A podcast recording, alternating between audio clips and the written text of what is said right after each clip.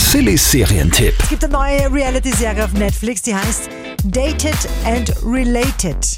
Junge Leute auf der Suche nach der ganz großen Liebe, eh das übliche Konzept bei Dating-Shows. Das Besondere in dieser Serie ist, ähm, die kriegen eine Unterstützung von den Geschwistern. Das heißt 16 Singles in einer Villa in Frankreich. Und das sind aber nicht irgendwelche Singles, sondern das sind acht Geschwisterpaare.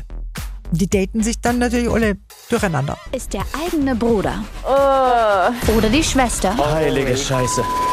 Vielleicht die perfekte Unterstützung. Keiner von denen ist gut genug für meine Schwester. Was soll ich sagen? Sie fällt immer auf die Bad Boys rein. Hello.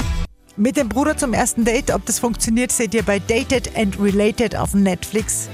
Ich mag ja wirklich gern so trashige Formate, darum gebe ich da mal 8 von 10 Couchpunkten. Ist die Familie der Schlüssel für die ewige Liebe?